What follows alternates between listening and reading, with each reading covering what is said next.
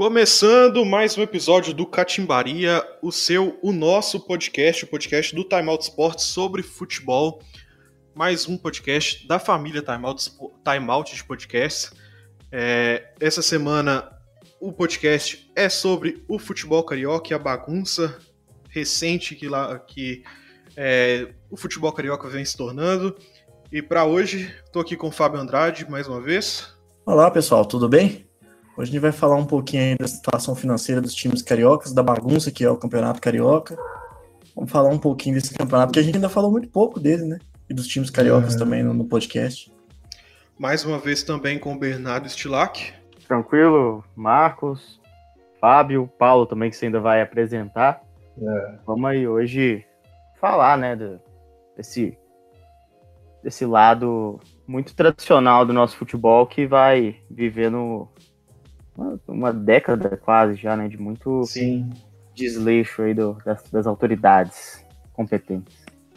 E o Bernardo já começou a apresentação, mas estreando no nosso podcast. Seja bem-vindo também, Paulo Madri. Obrigado, Marcos. Obrigado a todos. Boa noite aí aos nossos ouvintes. Boa noite, bom dia, boa tarde, depende da, da hora que, que as pessoas vão ouvir. Né? Mas falar aí desse é, quase fale, falecido e um tanto quanto falido futebol carioca, porque é uma vergonha interminável o futebol no estado do Rio de Janeiro. Pois é. A gente vem com mais, mais esse episódio e os outros episódios você pode acompanhar, você pode procurar e ouvir lá no timeoutsports.com.br, onde você pode ouvir o nosso, o nosso podcast, todos os podcasts da casa, tem o nosso podcast sobre a NFL, que está num hiatozinho, né, né, Bernardo? Esperando um pouco chegar mais próximo da temporada, do que realmente importa nessa intertemporada também, né? É, a gente parou um pouco depois da final, né? Depois que foi definido o campeão do Super Bowl. Mas logo mais a gente vai voltar, porque a Free Agency vai voltar a ficar animada, né? Os novos contratos dos jogadores. Já temos aí uma outra novela movimentando a imprensa americana e também o draft, né? Que é realmente um, um, o auge da, da intertemporada dos esportes americanos. Pois é. E também o nosso podcast de NBA que está num hiato aí maior do que o da NFL. Mas uma hora a gente volta. É, você também pode nos encontrar lá no Spotify. Só procurar Catimbaria Podcast, que a gente você vai encontrar lá. Assim como em todos os agregadores de podcast, no seu agregador de preferência você encontra. Você também pode seguir as nossas redes sociais, arroba timeoutsports no Twitter, facebook.com.br timeoutsports. Lá você fica sabendo todas as nossas postagens lá é, no site, todos os nossos novos episódios do podcast, a gente sempre avisa por lá. O Time Out Sports, a gente resolveu fazer algumas poucas mudanças.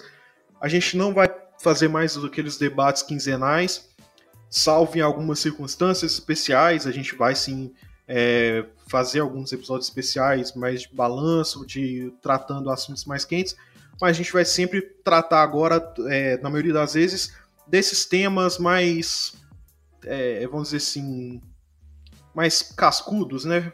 Vamos, vamos dizer assim, cascudos mesmo do nosso futebol, mais frios.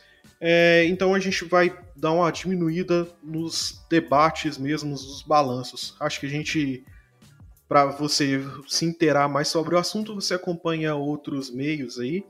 Acompanha lá a Rádio Estudantil, que é nosso parceiro aqui, né? O Bernardo tá lá sempre, o Paulo também. É... Todos os jogos. A gente vai voltar. Pois é. A gente vai avisar nome aqui. Quando... com outra cara, mas vai voltar. Não, é claro. E a gente vai avisar aqui quando voltarem. É, acompanhe lá. Aqui a gente vai tentar fazer esse, esse esses temas mais frios. E para começar, a gente começa com toda essa esse imbróglio no Campeonato Carioca. E também para quem começou por agora, né, saber que a gente já tem alguns programas desse estilo já, né, gravados. É, sim. Falando Pode um pouco sobre lá. a questão das Só... torcidas, né, assim, a... Isso. Falamos também sobre aquela questão da Libertadores. Da Libertadores, de, do, do acidente em Brumadinho e a repercussão Isso. que deu a, a fala do Thiago Neves, né, mas não especificamente falando sobre aquilo, mas mesmo os debates eles se transformaram em temas mais frios durante o episódio, né? Então, mesmo os balanços assim, você pode acompanhar que sempre tem um tema bacana no meio lá para para você ficar inteirado da cultura futebolística. Exatamente. Mas vamos começar com essa treta Fluminense Vasco que deu muito pano para manga nessa semana, né, pessoal? Então, rapaz, é, essa questão eu vou, eu vou começar remontando a 1950, porque em 1950 o primeiro campeão carioca teria o direito de definir onde ficaria a torcida. E aí o Vasco escolheu o famigerado setor sul, tá? Só que em 2013 o Fluminense assinou um contrato com a. O primeiro, também... primeiro, o primeiro campeão carioca não, né? O primeiro campeão carioca dentro do Maracanã, né? Isso, exatamente. Desculpa, é isso mesmo. Tava escrito aqui, eu pulei, não sei porquê. Mas enfim. É, aí foi o Vasco e o Vasco escolheu o setor sul.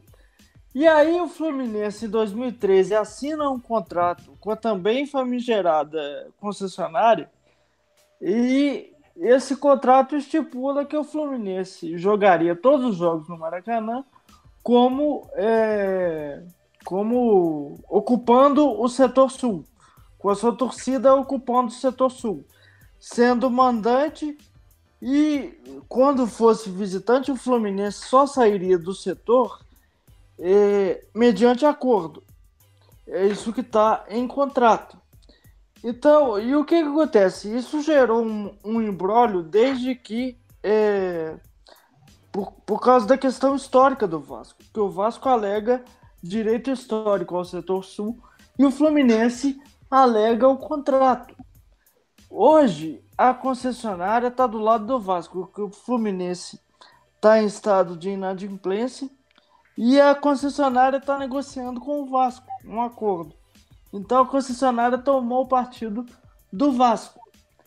Só que aí o que acontece? O, o genial Ministério Público, como, como a questão não se resolveu, como ninguém cedeu, o Ministério Público resolveu de madrugada tirar é. a torcida do jogo, tirar as duas torcidas do jogo. A pedido do Fluminense, né? Acho que é importante gente. É um absurdo, porque o que acontece? O torcedor, que é a coisa mais importante que existe no futebol, e que eu duvido que esteja ligando para essa picuinha, é quem é prejudicado. Os cartolas continuam lá. E o torcedor é, é que se ferra. Eu não, não conheço bem o Maracanã, mas o setor sul é, é o quê? Por que essa predominância, essa preferência, na verdade? O setor sul é sombra? O que que é? No... O setor sul é a, é a direita das cabines. O que que acontece? O, o Fluminense pegou o setor sul porque, é, historicamente, nos clássicos entre Fluminense e Flamengo, o Flamengo fica... É, o Flamengo, historicamente, aliás, ocupa o setor norte do estádio. Então o Fluminense, para não ter confusão, falou: já que o Flamengo fica com o norte e todo o clássico Fla-Flu eu tenho que trocar do norte para o sul, ao invés de eu ter que ficar trocando, eu já vou ficar com o sul direto. Uhum. Entendeu? Mas em relação ao conforto para o torcedor, não muda nada. Não, imagino que não. Eu já fui uhum. no, no famigerado Nil Maracanã, né? É um bonito estádio, é um estádio acessível, pensando para mim, né? Eu tenho que pensar nessas coisas, mas é, eu não vejo diferença de conforto de um lado para o outro do estádio. Não vi essa diferença, não. Sim. É, é, uma questão histórica, como o Paulo falou, né? Que o, na verdade os dois, os dois times, né, que têm lados fixos no Maracanã são são Vasco e Flamengo, as duas maiores torcidas do Rio e Vasco e Botafogo dividiam aí o setor sul, né? E Flamengo e Fluminense dividiam o setor norte, a não ser que o Fluminense jogasse como, contra o Flamengo, como o Paulo falou, que o Fluminense migrava, e quando jogava Vasco e Botafogo, o Botafogo migrava para o setor norte, à esquerda das cabines. É. A própria federação ela fala que quem escolhe onde vai ficar é o mando, né? É quem tem o mando de campo. É, mas essa questão não, que aconteceria. Não, é, mas essa que fariam valer o mando nesse caso, porque não, não nessas trocas, nessas trocas, na verdade, é, antigas, né, no Maracanã tradicional, não, não tinha relação nenhuma com o mando, não. É, era mais um acordo de cavalheiros, vamos dizer assim, né? Mas agora, o, no, eu falo assim, é, após esse acontecido... Não, a... não, era, não era acordo de cavalheiros. O Flamengo e o Vasco não mudam de lado. É, é isso estabelecido. O, o Fluminense e o Botafogo mudavam de lado quando, em, em porventura, né? E até o América também, que, que experimentou, né? Uma, uma fase muito mais gloriosa do que vive hoje, também mudava de lado dependendo do, do clássico, né? Dependendo de contra quem fosse jogar. Então, é uma questão tradicional. E, e, isso que o Paulo falou é interessante, porque o fato do Fluminense ter, ter feito essa, esse acordo, ele faz sentido comercial no novo Maracanã, porque o Vasco manda muitos jogos no São Januário e o Botafogo tem o um contrato com o Engenhão, né? Hoje o chamado de Newton Santos. É. É, e tem então, outra. Então, Fluminense e Flamengo, eles seriam os dois times ali fadados a usar o Maracanã. Então, logo, são as, a menina dos olhos, assim, do consórcio que hoje administra o estádio. O Flamengo é a maior torcida, muito maior que a do Fluminense e muito mais presente também ao estádio. E tem essa questão histórica com o lado esquerdo das cabines, e que claramente a torcida e a diretoria rubro-negra faria pressão para o Flamengo continuar por lá. O Fluminense entendeu que seria bom jogar pela direita, até porque nesses novos estádios, né, a gente sabe que o, o lugar onde a torcida fica, ele também significa uma, uma, uma maneira de, de explorar comercialmente o ambiente. Então, por exemplo. Do, lado, do lado direito das cabines, onde fica o Fluminense hoje, e onde gostaria de ter ficado no clássico que motivou também essa discussão, é onde tem a, a lojinha do Fluminense, bares com o tema da torcida tricolor, entendeu? E tudo isso não poderia ser aproveitado num eventual clássico contra o Vasco em que a torcida do Vasco ficasse lá, porque, não, obviamente, não, não vai ficar tendo loja do Fluminense aberta no, no, no para um lugar onde teria a torcida do Vasco. Então, é, é, houve essa mudança, e eu acho que é até um debate interessante para se fazer também, porque de uma certa forma é uma materialização do, do que a gente vê hoje no campeonato carioca, mas no futebol brasileiro de uma forma geral, que é, existe uma tentativa até de agradar o torcedor com esse apelo ao sentimentalismo e esse apelo ao, ao tradicional, né, à tradição, quando o que se confere na realidade assim é, é um desrespeito flagrante à tradição o tempo inteiro, que, que sou até irônico que os times agora achem isso tão importante, né? Porque Sim. ninguém nunca achou quando, quando mudaram completamente a fachada do estádio mais importante do Brasil. E aí, com falando do Maracanã, mas todos os outros estádios todos também. Todos que viraram arenas. Sim, né? sim. É. Então, assim, agora, né, quando o time, a diretoria quer jogar para a torcida, é, eles têm, eles remetem a essa, a essa essa tradição longa, né, que os times de fato têm e que deveria ter sido respeitada antes, mas que agora ela quase não faz muito sentido, assim. Eu, a torcida do Fluminense se acostumou a, a, frequentar um lado do Maracanã, por exemplo, o lado direito, é. que nunca foi o lado que eles frequentaram. E no Maracanã, inclusive, ainda tem uma diferença, porque ah, ah, o estádio é redondo, né? Então, hum, que diferença que faz o lado que você fica, por exemplo, aqui no Mineirão, né, que é a nossa referência mais clara e mais direta disso a gente costuma falar que tem um gol da Lagoa e o gol da cidade, é. porque é, é, a forma como as torcidas elas se di dirigem né, até o, aquele local. Então, onde a torcida do Cruzeiro fica tradicionalmente é bem diferente de onde a torcida do Galo fica. Né, tem é perto ali da UFMG, não tem tantas casas, não tem tanto espaço de, de público, né, de, de, de ruas. E a torcida do Galo é, é mais para um lado onde fica a Pampulha, para o lado da Lagoa da Pampulha. Então, tem a, uma vizinhança ali mais próxima. Isso faz diferença. E no Maracanã faz diferença também porque tem a, a rampa, né? É. A rampa onde fica a estátua do Bellini, que também é um dos lugares icônicos do Maracanã. Então, assim. Tem também uma diferença que é o Vasco também é, era o mandante desse jogo. Se ele não tivesse esse, esse, esse, favorecimento, ele podia muito bem, ou esse direito de escolha, ele podia muito bem mandar o jogo no, no, no Engenhão, né? Que é o, está a casa do Vasco, vamos dizer assim. Não, no, o dif... São Januário. São Januário, isso, me desculpa. O difícil aí é o seguinte: é, diante dessa situação, quem tem razão é o Fluminense, que tem um contrato assinado, ou é o Vasco, que tem o, o mando e teoricamente poderia então escolher onde vai ficar. Entendeu? Então é difícil saber qual dos lados aí que tem razão. E só acabando de situar aqui o, o episódio todo que aconteceu no domingo, é, a justiça, então, como eu falei, determinou portões fechados de madrugada.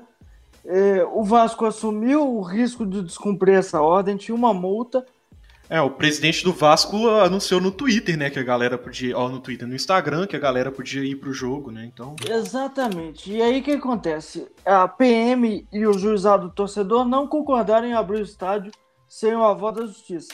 E aí começou uma confusão do lado de fora, porque já tinha gente lá. E aí o que acontece? Para evitar uma confusão maior, os portões foram abertos a partir dos 30 minutos do primeiro tempo. É uma várzea, isso é ridículo, é uma várzea esse é campeonato carioca, essa, essa federação, essa picuinha dos dirigentes, isso é uma várzea. E no final das contas, o que, que a FERJ fez? Vetou os jogos entre ambos no Maracanã. É, e isso, gente, o torcedor feito de idiota. É, outra, co outra coisa que eu acho muito. Outra coisa que eu acho muito surreal é que os, os, joga os próprios jogadores. Imagina, você tá jogando ali e você tá escutando aquela barulhada de bomba, o que tá acontecendo é uma guerra ali dentro vamos dizer assim, olhe fora. E, e no mesmo tempo, você tem parentes querendo entrar, para você, você não sabe o que está acontecendo com seus familiares que podem estar tá querendo entrar no, no Maracanã, sabe? Como é que você joga com, com isso? É claro que o torcedor, o torcedor é o, é o menos, é o mais, é o que mais sofre. Mas o cara que tá dentro do campo também, ele vai passar por isso o tempo todo, ele vai ficar pensando naquilo o tempo todo. Ô, Marcos, guardadas as devidas proporções, rolou isso no jogo do Paraíso aqui, cara começou uma briga generalizada na torcida e tinha jogadora que não tava olhando pro campo. Tipo assim, ela preocupou mesmo com, com gente da família. Eu acho que assim, não deve rolar no estádio tão grande. Eu acho que eles estão bem isolados do, do mundo externo, assim. E as famílias deles também estavam mais. Também acho. Estavam mais. É, é, eu também acho. Isso aí acho que. Rescuidadas, né? Vamos dizer assim. É, eu acho. acho que o, o, o, Fábio falou guardadas as devidas proporções, é, é, e são mesmo, porque as proporções do jogo do Paraíso, né, que é, o, que é um time de futebol é. feminino aqui de, de Belo Horizonte, é, você tem uma relação de entre torcida e atletas, né, e jogadoras, que é de fato real. A, a relação entre torcedor e jogador de futebol no Brasil, ela, ela é quase inexistente. Não, mas eu falo assim, o cara que tá em campo, ele pode ter um familiar querendo entrar, entendeu? É isso que eu tô falando. Pô, mas é o familiar dele não tá lá tomando bomba da polícia, certamente. Ah, é, tem razão. É, ele deve estar assim. soltado. A gente tá no meio da galera, assim. É, eu, eu duvido. Desprotegido. E, e, não sabe muito bem. E, e, assim, e o que a gente viu depois não é nem uma, um mérito da gente entrar aqui nessa, nessa discussão, porque não é o, o tema do programa. Mas foi também um, uma um desdobramento desse jogo, né? Que foi o, o, jogador do Vasco, Felipe Bastos, que gravou um vídeo é, falo, homofóbico. Usando é, cânticos homofóbicos é. da torcida do Vasco em relação à torcida do Fluminense e, e gritando aquilo, sabe? Assim, não é hipócrita de falar que, né, ah, ele não pode fazer isso, quer dizer. Ele não deve torcida, fazer isso nenhum, né? a torcida não, a torcida canta isso, né? Assim, ah, fala assim, ah, isso aí foi um absurdo dentro do futebol. Quem vive futebol sabe que infelizmente isso é uma realidade ainda. Uhum. Mas eu digo assim, pô, se o torcedor, se o jogador acha que ele pode gravar isso e cantar, é, é assim como a brincadeirinha do Thiago Neves que a gente já discutiu aqui, mais uma vez, e eu falei isso naquele podcast, e vou tornar a repetir, é uma prova cabal do quanto esses caras são desconectados da realidade. Eles são absolutamente alheios a tudo que está acontecendo. Porque se alienados. Cara, alienados. Se ele soubesse que, né, assim, pensasse, entendesse o mundo que ele está vivendo, ele não, não, não faria o que fez. Isso é, também mostra que, pô, eu acho que o cara tá lá jogando, se o torcedor entrar ou não entrar também faz muito pouca diferença. Os clubes não, os clubes não não trabalham para que exista qualquer contato entre torcida e jogador, na verdade eles fazem o contrário, isolam, os caras também gostam disso. Então eu acho que aí para mim, eu assim, o cara lá não sei se ele tá muito preocupado com o que tá acontecendo não. fora disso ou não, sabe? Vocês têm razão, mesmo. Pensando e a, cara, voltando, voltando um pouco ao tema central, né? o, o, só para finalizar, o, o, o, jogador tem uma relação com, com a sua diretoria que ela é muito velada, assim. A gente não sabe muito bem o que, que acontece entre o, o, alto escalão e a parte mais central do time, que na verdade é o, é o time mesmo, né? São os jogadores ali. Então vai saber, né? Assim, se o cara que tá ali jogando, ele tem voz para poder peitar o ah. presidente do Fluminense, tem voz para peitar o diretor do Vasco, sabe? O capitão do time chegar lá e falar pro, pro Campelo lá no Vasco ou pro Abade lá no Fluminense, falar assim, aqui, é, nós, enquanto jogadores aqui, a gente se reuniu, a gente entende o que, que você está fazendo, mas a gente quer jogar com a torcida. Então vamos, vamos né, dar um jeito de conversar aí vocês dois para a gente ter as torcidas. Eu duvido que tenha é. tido qualquer tipo de conversa desse tipo entre esses jogadores, sabe? É, o torcedor ele também é pouco representado dentro, de, dentro do. Não tem, o jogador não se articula. Isso é parte da alienação. O jogador de futebol é, no Brasil, seja brasileiro ou não, ele não se articula. Isso é desde sempre. O, o bom senso, que é a única iniciativa plausível de jogadores que se viu em muito tempo, durou o quê? Um ano e morreu? É. É. é o bom senso tem muita. É muito tem muitas questões é, problemáticas ao redor disso, mas foi a única que aconteceu realmente. Né? Cheguei é, aqui com a ideia fixa, inicialmente, de que o Vasco teria razão nisso, porque o Vasco era o mandante do jogo. Mas uma coisa que me chamou a atenção foi essa questão que o, que o Bernardo trouxe sobre a loja, sobre os barzinhos e tal, da exploração comercial do lado que tradicionalmente é do Fluminense. E uma coisa que que pode ser decisiva nessa questão é assim: foi quem definiu que o jogo seria no Maracanã, sendo que o mando era do Vasco? Foi o Vasco que pediu o Maracanã? Foi a, a federação é. que, que, decidiu que seria lá? Como que isso foi decidido? Eu não sei, de fato, talvez se, é, se existe uma, uma, um regulamento que prevê isso. Afinal, é um jogo único, né? Então, se, se espera que as duas torcidas possam é, comparecer no São Januário, a, até então provavelmente acontece... estava pré-definido no regulamento. Olha aqui, né? Porque olha aqui. É... Olha, a fala da Ferge é a seguinte: é, o sorteio foi feito um sorteio na semifinal com a presença de representantes dos clubes e quem saísse vencedor de Vasco contra Resende seria o mandante na final. E os mandantes teriam os direitos e deveres das escolhas de decisão. Então ele teria que. O, o mandante, ou seja, o vencedor de Vasco Resende, que, que, escolher, que teria o direito de escolher, além dos deveres, tudo da, é, para o jogo da decisão. Então, teoricamente foi o Vasco, né? Sim, mas não diz sobre Maracanã, né? Então, mas teoricamente quem fez a escolha foi o Vasco, né? É, é, é que na verdade a discussão é, é, assim, né? Pô, uma final de Fluminense e Vasco é no Maracanã e, e pronto, né? Sim. Esse é o menor dos problemas, porque. Então, a, o Vasco, né? Porque escolheu o estádio é, é, onde ia mandar o jogo. E se não escolheu, estava definido previamente, junto com a decisão lá, onde estavam os quatro semifinalistas e decidiram que o, por sorteio que o mando ia ser lá e, e decidiram a, a, os pormenores da, da fase final. Então, provavelmente foi o Vasco que entrou de picuinha, né? Que decidiu o mando e falou: eu quero jogar nesse lado. É, o mando é meu. Que, parece que o, ba o Vasco foi de acordo com esse acordo histórico que ele teria o direito a esse local, entendeu? Então o Vasco teria o direito de escolha de tudo. Assim. O que me parece que aconteceu de acordo o seguinte, com esse... o Vasco estava ciente dessa situação inicial do acordo histórico lá de 1950.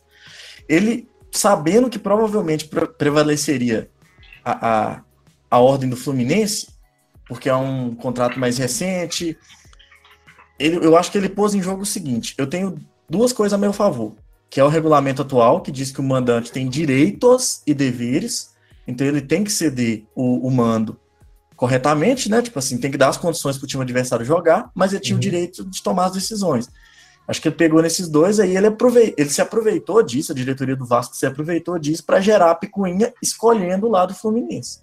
Mas é só, só uma questão é, que a gente também tem que, tem que ressaltar aqui sobre a, o que aconteceu antes desse jogo, né? Alguns pontos. O primeiro é que a gente tem que lembrar da, da confusão que existe hoje no espectro político dos dois clubes, uhum. mas especialmente do Vasco. O, o Eurico Miranda. Primeiro lembrar da eleição do Campelo, né? Da forma como foi feito. E, e que o Eurico Miranda ainda ele é uma figura influente dentro do Vasco, ele exerce um cargo parecido com o presidente do conselho, não, não vou lembrar o nome exatamente como é agora, mas se a gente fizer uma análise, assim, uma comparação, é, é, é como o Zezé Perrella ser o presidente do conselho do Cruzeiro hoje em dia. Ele é um nome muito forte para ocupar esse cargo, sabe? Então a influência dele é clara ali dentro. E o Eurico Miranda, ele dentro daquele escopo do respeito voltou, que foi muito até. É, virou, né? Um, virou galhofa, né? Virou galhofa, é, porque o respeito voltou, mas na verdade o Vasco acabou rebaixado, né? Então.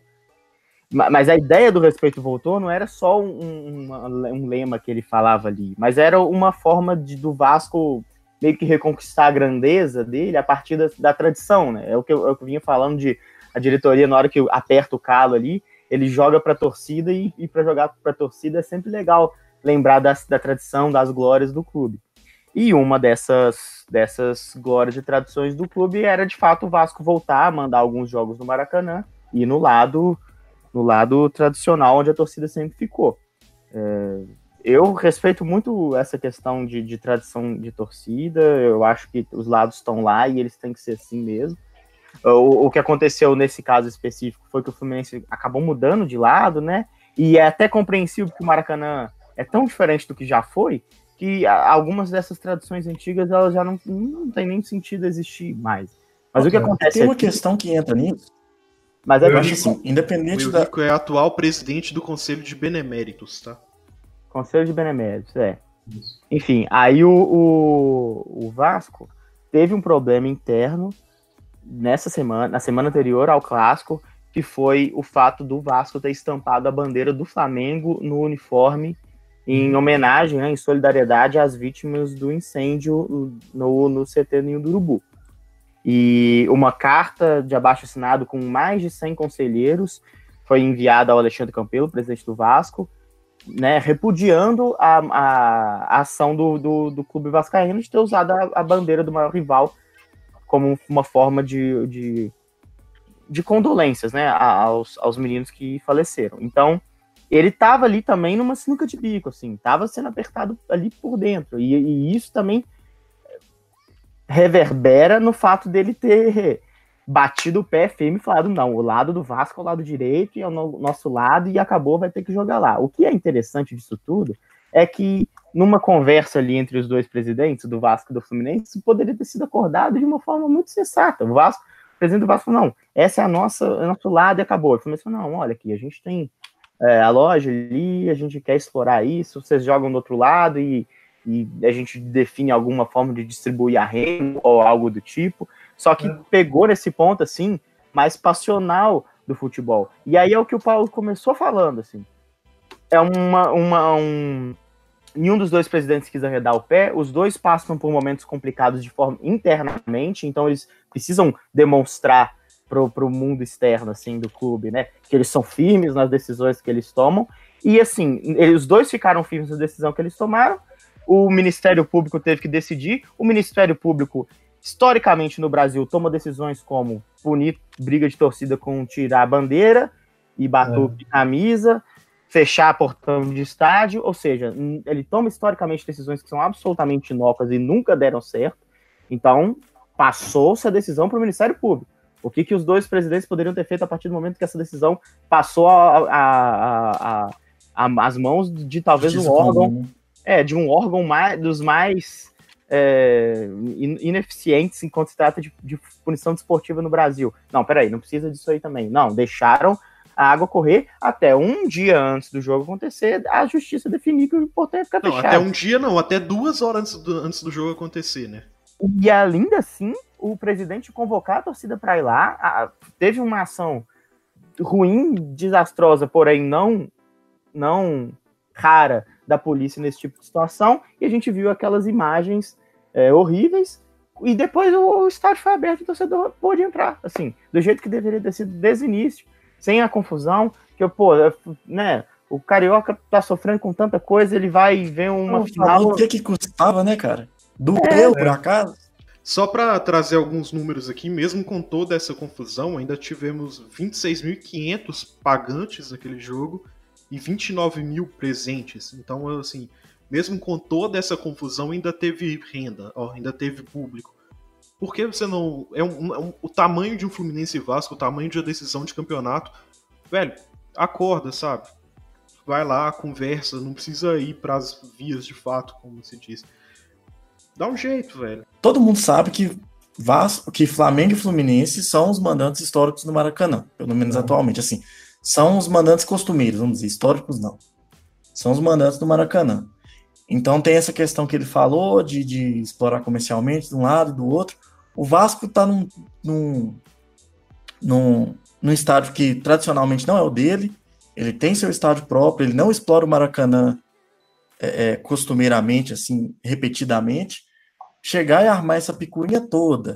Pro Fluminense tem que entrar no meio. Do jeito que o futebol carioca tá confuso, do jeito que as diretorias devem ser confuso, para jogar pra torcida, deixar chegar no MP é, é muito.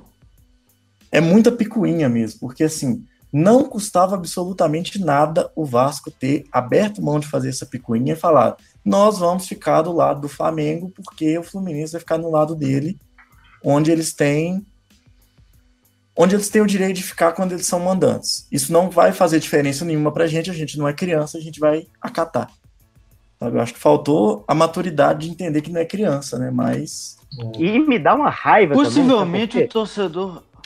Voltei voltando, né? A internet aqui em casa é Não, uma vai lá, vai carroça, mas voltei voltando. É, possivelmente o torcedor do Vasco que liga para esse, pra esse negócio é, não liga para isso a ponto de falar: eu prefiro não ver o jogo do É, que é, não estar no meu setor. Entendeu? Então se é, o é Ministério Público tivesse falado a diretoria também não entra, eles teriam entrado em acordo. Com certeza. Com certeza. Mas o que me dá uma, uma raiva nesse caso é que a forma também como a gente é, mercantiliza o nosso futebol, né? Quando é para proibir sinalizador, papel picado, mosaico, festa, torcida dividida, é, meia entrada para criança, entrada gratuita para idoso, quando é para poder ganhar é dinheiro. dis- quando a discussão é essa, não, mas a gente tem que entender que o futebol hoje é um negócio e, e o esporte hoje é diferente do que era. Você está muito romântico, você está muito saudosista, você tem que olhar com outros olhos. O futebol não é mais isso, o futebol é um negócio. Tudo bem. Aí quando a questão é, olha aqui, vai ter que jogar do outro lado, porque o Fluminense ele quer valorizar as lojas que ele abriu num lado. Aí não existe essa lógica de olhar com de um olhar mercantil para o esporte, sabe? Aí assim, Uhum. enquanto tiver que, né, assim, o torcedor se ferrar sempre, pagando ingresso caro, pagando ingresso meia para menino de um ano entrar em estádio, pagando ingresso para idoso e idosa de 70 anos que tem que andar para cacete para entrar no estádio, de, quando não pode levar bandeira, quando não pode levar foguete, quando não pode tomar cerveja. Todo mundo tem que entender que o futebol é um negócio. Quando o menino, tem mais uma coisa. quando o menino o tem futebol, 16 anos e é vendido por Real Madrid, o futebol é um negócio. Agora, quando é para poder entrar no estádio e conseguir ver seu time jogar, ninguém quer entender que o, que o futebol é um negócio também. Diga-se pela questão passagem. financeira. Porque, assim, é, é até pela questão de não arredar o pé. Quando é uma punição para a torcida ou uma proibição, eles arredam o pé, entram como se fosse uma dividida no futebol mesmo, e entram com o pé mole, assim. É. O, o time vai até um certo ponto e simplesmente desiste. Fala assim: ah, beleza, não vai poder levar bateria, jogo do Libertadores sem bandeira? Fechou, é nóis. É, exatamente. Agora, na hora de fazer picuinha, os caras quebram a perna, mas não tiram o pé, sabe? E assim, prejudicando o torcedor a todo custo. Diga-se de passagem, o futebol só é negócio porque o torcedor proporciona isso. claro. E aí você mata quem é a alma do negócio. Você é, trata como um lixo quem faz o negócio ser um negócio. É um absurdo. cara. É. E, mas voltando ao assunto aí que a gente começou a falar, que o, o- até o Bernardo trouxe que isso vem muito de uma pressão recente por causa da, do Vasco, as homenagens que o Vasco fez ao, ao acidente, ao, ao acidente não, né? Aquilo que aconteceu no Flamengo, porque para mim não foi um acidente, mas a gente vem também de um péssimo momento dos tirando o Fluminense assim, futebolisticamente falando, vem um, um péssimo momento tanto Vasco quanto Fluminense até o Botafogo, né? O que dá uma, uma, uma pressão a mais essa tomada de decisão e faz o que eu acho que assim ajuda a, a, a essa coisa de não tirar o pé e de não entrar no acordo, né? A gente tem Vasco, o Vasco lutando contra o rebaixamento no ano passado, o, o Fluminense ali perto também, é, o Botafogo ficou em nono, mas por muito, muito tempo ali embaixo. Então, recentemente vem os três clubes assim é, de uma, uma pressão constante, né? O que pode ter contribuído também para que isso chegasse a esse ponto também, né? Vocês concordam? Sem dúvida. Sem dúvida. O campo influencia tudo no futebol. O campo influencia tudo. Então, o, o presidente do Vasco, pressionado por um, por um bando de idiotas que, que, que não admitem a, a homenagem ao Flamengo com a grandeza e ele chegou de lá, ele chegou lá por conta desses idiotas, é bom lembrar. Uhum. Ele, né, ele ia perder a eleição, ele mudou de chapa ali do nada. Tem isso ainda, é. É. Tem isso ainda. Então, então assim, é, se, se ele não tivesse nesse, nesse caldeirão político, inclusive dessa questão que o Bernardo levantou, da forma como ele foi eleito, possivelmente ele não teria dividido com tanta força nessa questão do setor. E o mesmo acontece com o Fluminense, que o, o Pedro Abad já foi ameaçado de impeachment mais de uma vez Inclusive, eu acho que uma foi no final do ano passado, se eu não me engano. Então, é, tudo isso, todo esse componente é, político ajuda, e de campo também ajuda é, a aumentar a dividida nesse aspecto, porque se eu já estou perdendo tanto dentro de campo, eu vou perder fora também, eu vou perder tudo. O que, que a torcida vai achar de mim? A pressão em cima de mim. Então o cara tem que dividir, entendeu? É, são três. Além disso, são três situações financeiras que quem grande que esses três times trouxe é, nessa janela de transferência, né? Então é uma busca por resultado também, mas que você não tem o acréscimo de boas peças, né? É, e é interessante notar também como o futebol é cada vez mais jogado fora do campo, porque assim, uhum. a gente tem hoje em dia presidentes de clubes assediando o diretor de futebol de outro clube, o é. treinador de goleiros. A gente tem, por exemplo, aqui em Minas e teve agora lá no Rio de Janeiro com muita força também, essa briga de bastidores, de ver quem vai ganhar, onde que vai ficar qual torcida, quanto de torcida que vai ter, quanto de ingresso que vai cobrar. A, a, a, essa, para além do jogo de futebol ali dentro, tá tendo essas disputas por fora que tá valendo como futebol. O torcedor vai lá comemorar, olha, a gente conseguiu colocar ingresso a 120 para adversário, porque a, a gente é de bastidor, porque nosso diretor é muito doido sabe? É isso aí. É, a questão do Mitaí, é, é, do Alexandre Mitos e do pessoal lá do Papai Calil, sabe? É um negócio muito muito doido, porque o futebol num, num nunca mais foi jogado dentro do campo. Tudo que acontece fora é tão importante ou mais do que o que acontece dentro do campo. É uma coisa bizarra, assim. E eu, eu acho que em todos os podcasts que a gente gravou até aqui, eu falei isso, e para não perder a, a tradição, já eu vou falar de novo. O torcedor de futebol, em vários lugares do mundo, mas aqui no Brasil, como a gente atesta aqui dia após dia, não tem consciência de classe. Aliás, é uma das classes que não tem consciência de classe. Ele não vê o outro, por mais que seja rival, como uma pessoa que às vezes, inclusive, frequenta o mesmo espaço físico que ele todas as semanas. O que é mais absurdo ainda, porque é, é, o cara às vezes vai no mesmo estádio que ele, mas ele tá com outra camisa. Tudo bem, eu quero que ele sofra, eu quero que ele fique triste que o time dele perdeu, quero rir, zoar ele, tudo bem. Agora, eu não quero que nada que entre nesse meio do, entre ele ter o direito e poder acessar ao estádio e poder consumir o clube dele seja ferido, porque da mesma forma que acontece com ele, pode acontecer comigo também. Então, é, é, isso aí é muito interessante, porque tem esse grupo de torcedor, de dirigente, que é uma coisa ridícula, que quem não dá para entender de fato. Outro dia, um jornalista aqui de Belo Horizonte, o da Rádio 98, tava no Twitter achando engraçadíssimo o fato. Nossa, eu fiquei puto com isso, velho. Do, do Cruzeiro, do América, ter colocado o ingresso para a torcida Cruzeiro, do Cruzeiro é. no Independência a 24 reais, porque era 24. E aí eu fiquei assim, e aí eu fiquei vendo o pessoal repercutindo a notícia e um monte de atleticano achando engraçado demais, né? O presidente da América ter feito essa, essa piada imbecil com, com o time do Cruzeiro. E eu fiquei pensando assim, pô, eu queria muito que botassem, que a diretoria do Cruzeiro botasse ingresso para torcida do Galo a 24 reais, porque bota 150. E fica um monte de bobo alegre rindo. E é o mesmo cara que faz a piadinha que dá toda vez que o Atlético joga contra o Cruzeiro no Mineirão, reclamando e xingando. Falando que, a tu- que o Cruzeiro não vai fazer isso, que a justiça tem que ter vi. Toda vez que o Cruzeiro joga contra o Cruzeiro, ele vai reclamar, entendeu?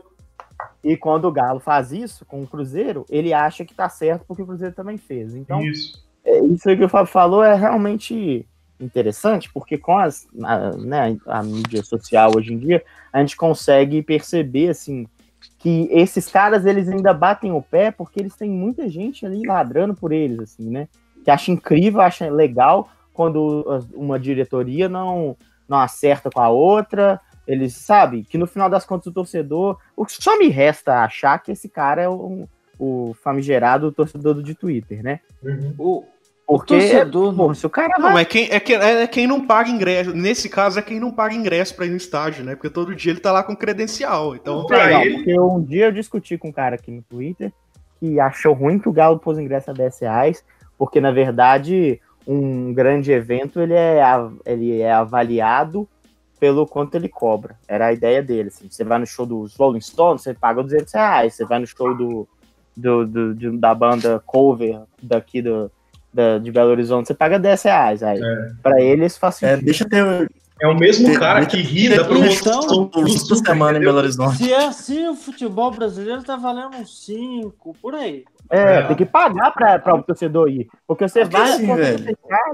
apanha. Show bom uma vez a cada três anos é 300 reais mesmo. Agora um jogo ruim Ih. da semana é 50, É, filho. É, Só, só um detalhe, só um detalhe. É, o torcedor, o Bernardo tá falando dessa questão da consciência de classe. O torcedor, primeiro, ele enxerga o rival como inimigo. O rival não é rival, ele é inimigo. E é muito diferente uma coisa da outra, né? Então, é, você querer que o rival se ferre até em situações que podem acontecer com você também. Então, é, como essa questão que o Bernardo falou do acesso ao estádio. Outra questão é que o torcedor não se enxerga como consumidor. E o próprio consumidor em geral no Brasil não enxerga seus direitos e não se impõe. Então é uma coisa crônica no país.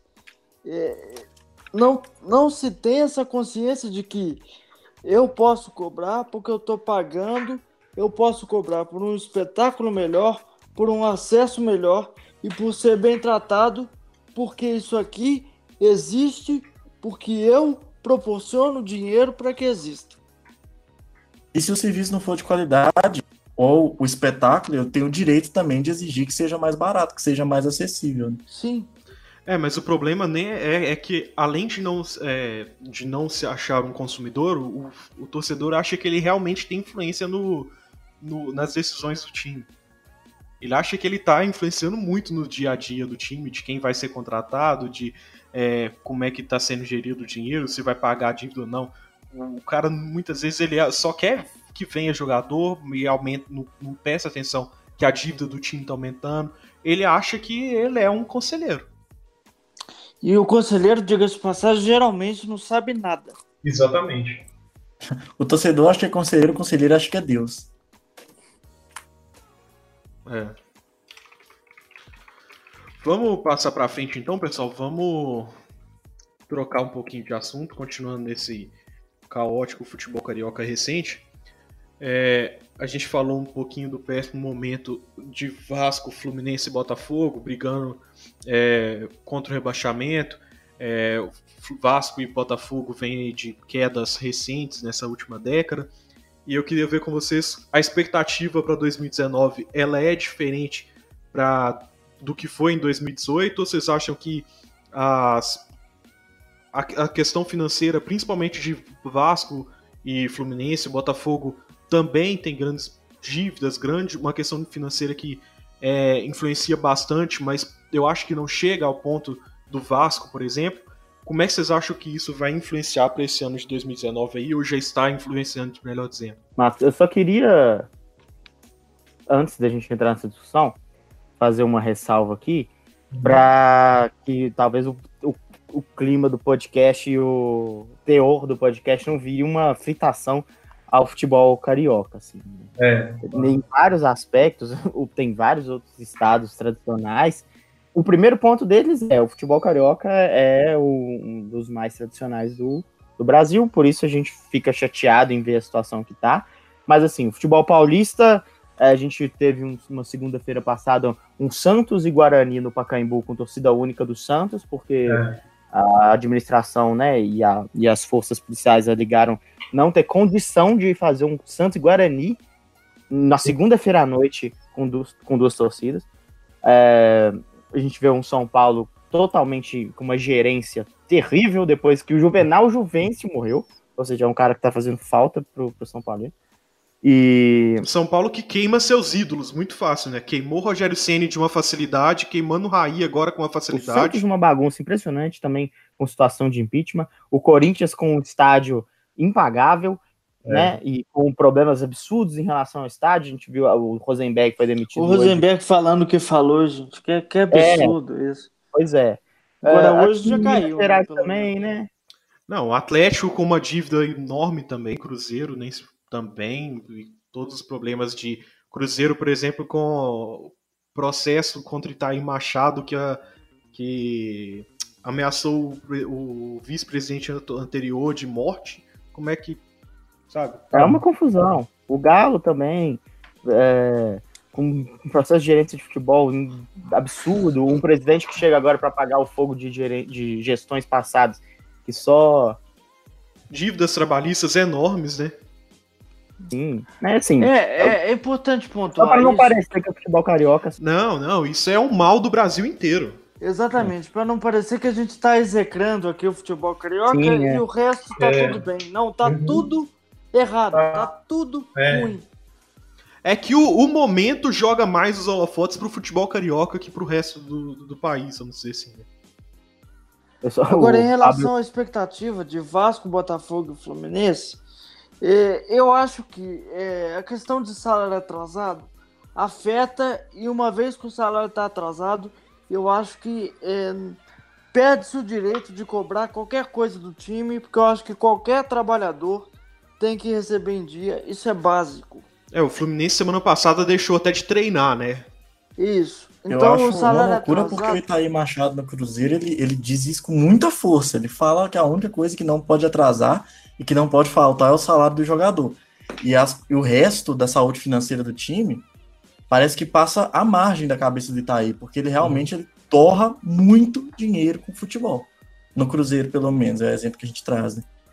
É, então, então enfim, é, tirando essa questão aí dos salários, é, que, que estão atrasados nos três, diga-se de passagem, é, tirando isso, o, em campo, eu acho que Vasco e Botafogo se beneficiam da sequência de trabalho de, de Zé Ricardo e de Alberto Valentim. Eu acho que isso pode ajudar eles a terem um ano um pouco melhor do que foi eh, o ano passado, isto é, se o trabalho não for abortado no meio do caminho. Em relação ao Fernando Diniz, o Fernando Diniz hoje para mim é uma incógnita mas é aquele cara que eu torço para funcionar.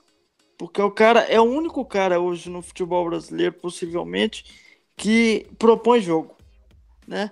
Então eu torço para o Fernando Diniz funcionar, mas eu não sei, não dá para cravar que ele vai funcionar. Eu achei que ele, eu já achei que ele ia funcionar no Atlético Paranaense, que é um clube que tem uma gestão muito mais tranquila e muito mais profissional, e não funcionou. Então eu já não, eu já não coloco a mão no fogo para dizer que o Fluminense vai ter um ano bom, porque é uma incógnita para mim o resultado do trabalho do Fernando Diniz. Fora que o Fluminense foi uma barca embora também, né? Do ano passado pra cá. Então, o que aumenta ainda mais essa dúvida sobre o que vai acontecer. A gente falou de treinador e falou do Santos. O Santos, no meio de uma crise política maluca, contratou um dos técnicos mais caros possíveis para trabalhar na América do Sul, né? Completamente fora da realidade do futebol brasileiro. Como uma aposta, Olha, igual você estava falando, para jogar para torcida, principalmente, né? não sei se É. essa questão do São Paulo é fora da realidade, não. Porque pelo que eu vi, ele tá ganhando 600 mil. É um salário dentro da realidade do, do futebol brasileiro hoje. É, mas se você pensar que até pouco tempo o Santos tinha um teto salarial de 300, Ah, sim, em relação ao Santos, pode ser um valor exorbitante. É. Eu, eu digo, em relação ao futebol brasileiro, parece que o São Paulo aceitou eh, descer o sarrafo aí para ganhar uma coisa dentro da realidade daqui. Mas em relação ao Santos, realmente pode ser um valor um pouco mais alto do que o time pode pagar de maneira tranquila. E é bizarro como é que isso foi tanto jogar para torcida, né? Porque ele mesmo chegou a falar que esperava uma estrutura diferente, que esperava um time diferente. É, é- é um- uma coisa assim. Parece que os caras tomam uma decisão no momento mesmo, no calor, a gente precisa abafar isso aqui. Aí e o Osório já falou um isso problema, quando chegou né? ao São Paulo também, né? É. Então não é o primeiro caso, não. É, mas querendo ou não, o Santos hoje é o melhor futebol do, do estado de São Paulo, né? Hoje é o melhor futebol do estado de São Paulo. Mas, pra gente não ficar só no- nos problemas dos três, a gente tem que citar que o Flamengo também passa por um período de grandes problemas financeiros, né? Toda essa questão das indenizações aí vai abalar muito a questão financeira do Flamengo. Que confusão que o Flamengo se meteu com esse negócio. Vamos lá, deixa, deixa eu situar aqui de novo a, questão. É, Essa questão da, da negociação de indenizações, primeira coisa é que é, essa indenização está sendo, tá sendo feita de acordo com grupos. Então tem os grupos das vítimas, das vítimas fatais, tem o grupo das, das pessoas hospitalizadas com sequelas, as pessoas que porventura não terão sequelas e aquelas que estão meramente, entre aspas, na questão de danos morais. Então, é, esses valores variam segundo esses grupos aí, tá? Para as famílias dos mortos, inicialmente, o Flamengo ofereceu 300 a 400 mil, dependendo do número de familiares. Teve uma reunião na quinta-feira passada e o valor subiu para 700 mil, mais um salário mínimo mensal para todas as famílias durante 10 anos, mas não tem eh, consenso em relação a esse valor também. Cada família fala uma coisa que saiu dessa negociação. Agora, o Ministério Público e, e o Ministério do Trabalho e a Defensoria Pública sugeriram às famílias, e a sugestão foi, atacar, foi acatada, 2 milhões de indenização, mais 10 mil mensais para cada uma das famílias por 30 anos. É, Eu não vou entrar aqui no, no mérito do, do, do valor, se é muito, se é pouco, porque eu não sei precificar uma vida e eu não sei os critérios que foram usados para isso. Mas eu acho absurdo o Flamengo tentar negociar. Eu acho que o Flamengo tem que meter o rabo entre as pernas e pagar o que, o que foi pedido. É, tudo bem, as culpas ainda não, não estão apuradas. O Flamengo hoje ele tem apenas, a, apenas entre aspas, as responsabilidades para com os meninos, mas não der a culpa. Mas mesmo assim, o Flamengo tem que pagar o que quer que seja, ainda mais levando em conta um time que acabou de gastar 120 milhões com futebol, que é uma questão infinitamente menor. Eu não preciso nem, nem sequer dizer isso.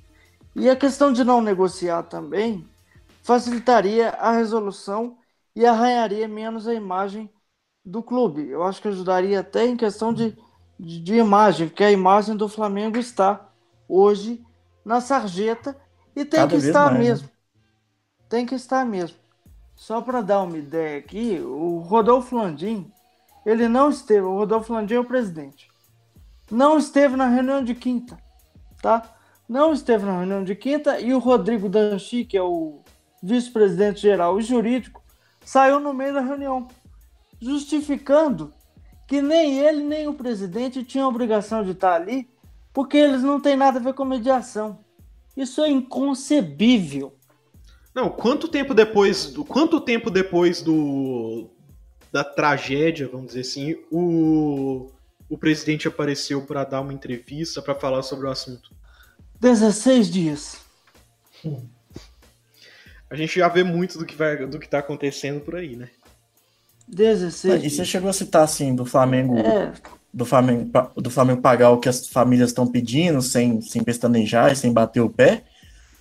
É, é, que ele pelo menos pagasse o que a justiça está exigindo, sabe? Talvez nem o que a- Sim. as famílias estão exigindo, mas o que Não, a mas o que eu justiça tô- mesmo. o que- ele ele tá o que eu peitando falei até é a o seguinte, justiça, no caso. o que a justiça está pedindo é o que as famílias estão pedindo. As famílias acataram a sugestão. Então, uma coisa é a outra. Entendeu? E, e como é uma questão muito maior, é claro que o torcedor mais é, fanático, que não para para pensar, vai achar isso um absurdo. Mas eu considero que se precisar vender jogador para pagar o que está sendo pedido, que venda. Que venda. Porque o que nós estamos tratando aqui é indizivelmente, infinitamente, indescritivelmente maior que o futebol. Sim, com certeza. Esse é um assunto bem complicado, né?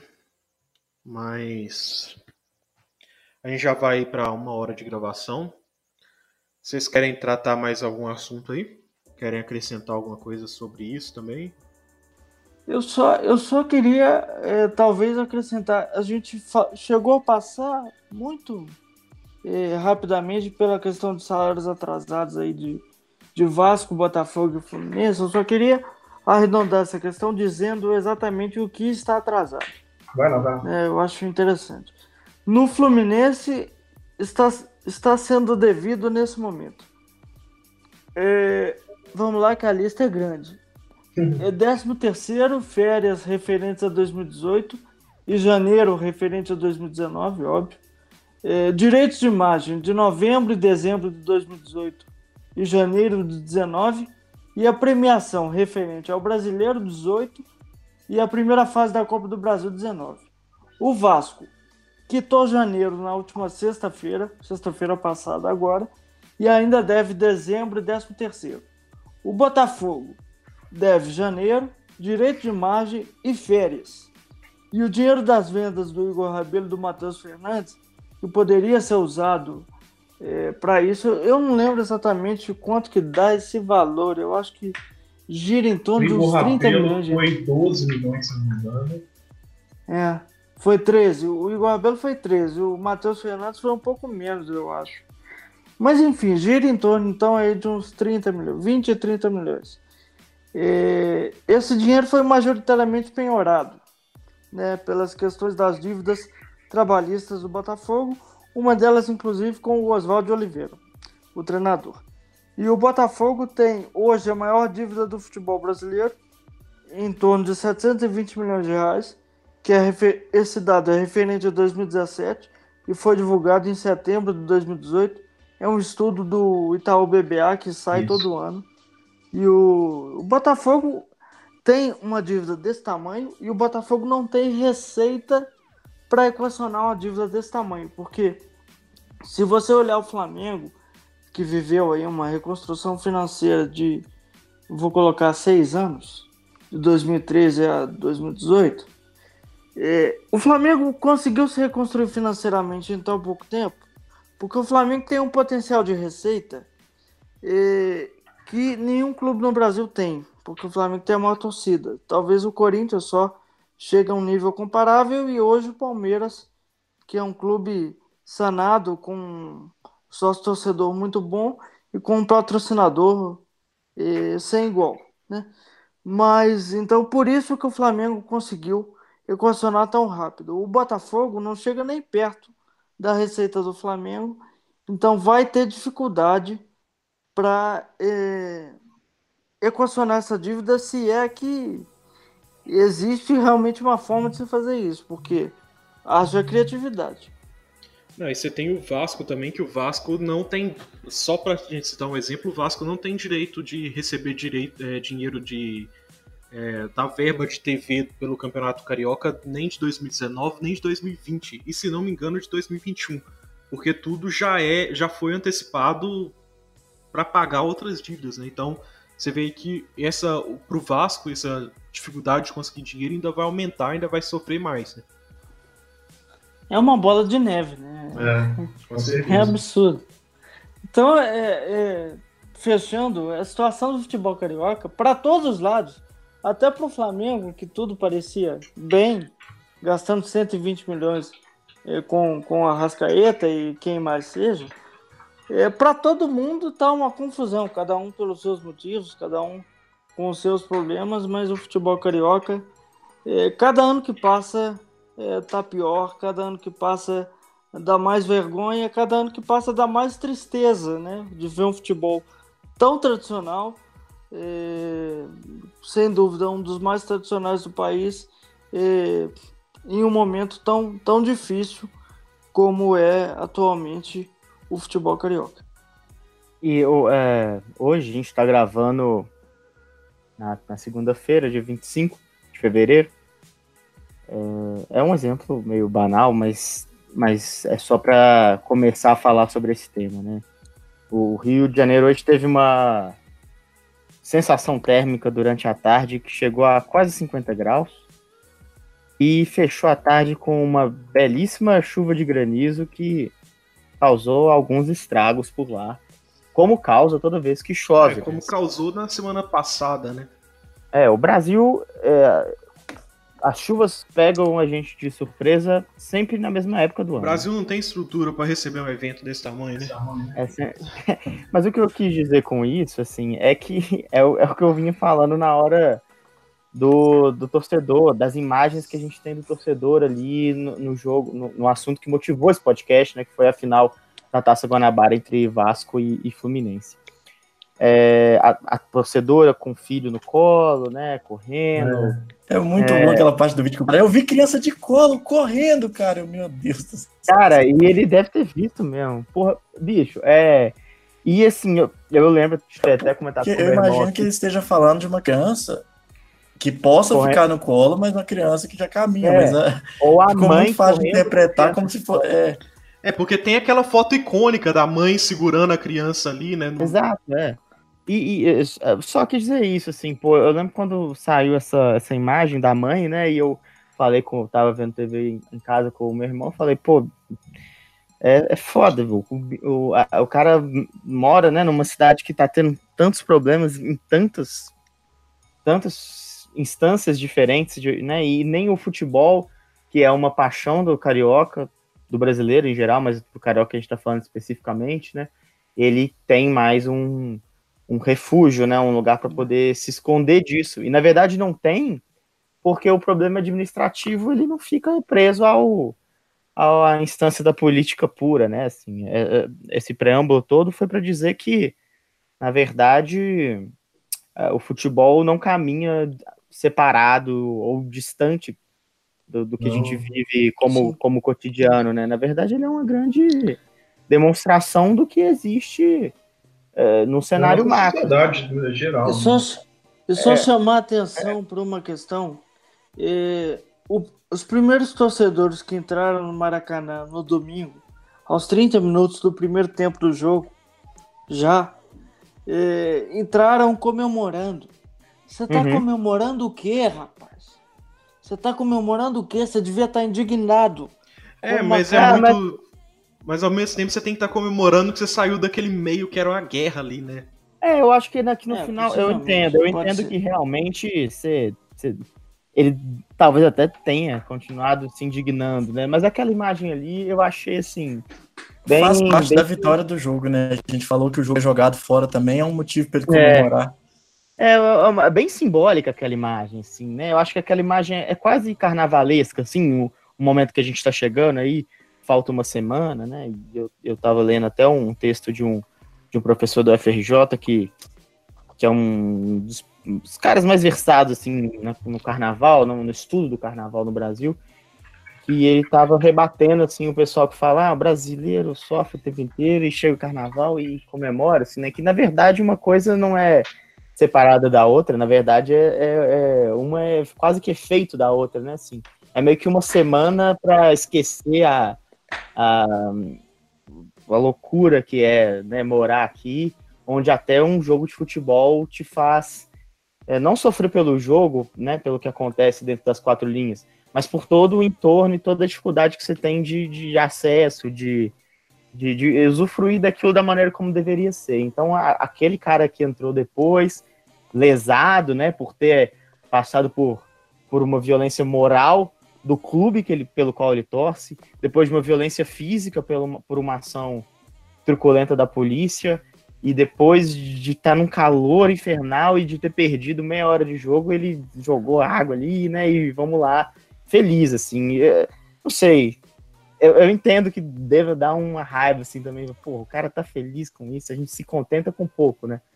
Mas a gente se contenta é, com pouco mesmo, né? Mas o, cara, o... mas o cara, às vezes, tá ali, né? Ali é outro sentimento. Ali o cara tá. É, o cara tá, entrou tá entrando na atmosfera do jogo, né? E tal. Pode realmente ser diferente. Eu aqui frio, sentado, é, é mais fácil olhar e, e achar indignante aquilo, porque é, é o que você falou, é se contentar com pouco, é, é continuar na situação de que estão fazendo um favor, quando na verdade é, é, o torcedor que move o futebol. Né? Pois é, acho que a gente já falou bastante por hoje. É claro que foi, foi um bom debate, mas o debate vai bem além disso. Mas a gente vai ficando por aqui. Só lembrando, você pode encontrar todos os nossos episódios anteriores, ouvir a gente lá pelo Spotify, só procurar, procurar Catimbaria Podcast. Além disso, você encontra a gente também lá no timeoutsports.com.br e nas nossas páginas das redes sociais, sempre barra timeoutsports. É, a gente volta daqui 15 dias com mais um debate bacana para você. Então, a gente vai ficando por aqui. Até mais. Eu agradecer a presença do Paulo. Eu que agradeço. Esteja sempre, cara, esteja sempre à vontade para voltar. Sempre que quiser, as portas estão abertas aí. Agradecer mais uma vez a presença do Bernardo também. Valeu, Marcos, Fábio, Paulo também. O, o grande o cara que acompanha o futebol carioca mais de perto aí, né? Bom, é bom ouvir também. É. Obrigado, imagina. Fábio, até mais. Até mais, obrigadão. Acho que hoje o debate talvez mais produtivo, né? A gente falou sobre muitas coisas, acho que a gente conseguiu até sintetizar bastante as coisas. Foi bem legal a experiência mesmo hoje. Acho que o pessoal que vai ouvir vai gostar bastante também. Pois é. Beleza, pessoal. Então até mais. Tchau. Até.